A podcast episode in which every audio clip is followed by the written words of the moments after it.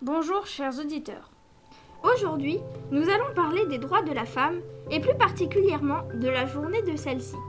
Mais nous allons commencer par un petit historique des droits de la femme. 1791. La Déclaration des droits de la femme et de la citoyenne est publiée. La femme naît libre et demeure égale à l'homme en droit.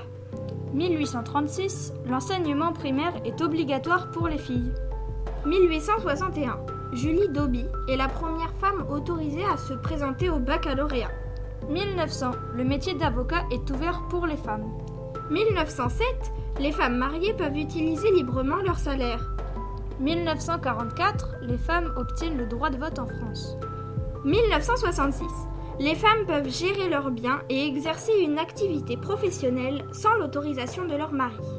1975. Les établissements publics deviennent tous mixtes.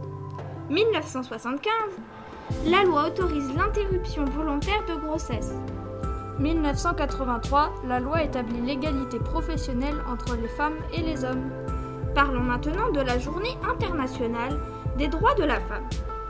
Le 28 février 1909, à Copenhague, au Danemark, Clara Zetkin, partisane du Parti social-démocrate d'Allemagne, et Alexandre Kollontai, partisane du Parti social-démocrate de Russie, veulent instaurer une journée des droits de la femme. Elle l'impose. De nombreuses femmes manifestent désormais pour avoir l'égalité homme-femme, notamment l'égalité des salaires, le droit de vote, de meilleures conditions de travail. Mais est-ce vraiment utile d'avoir une journée de la femme? Oui elle est là pour rappeler que les femmes représentent la moitié de la population de l'humanité. Et c'est une occasion pour parler de l'égalité homme-femme.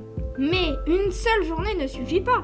Les femmes devraient se faire respecter tout au long de l'année.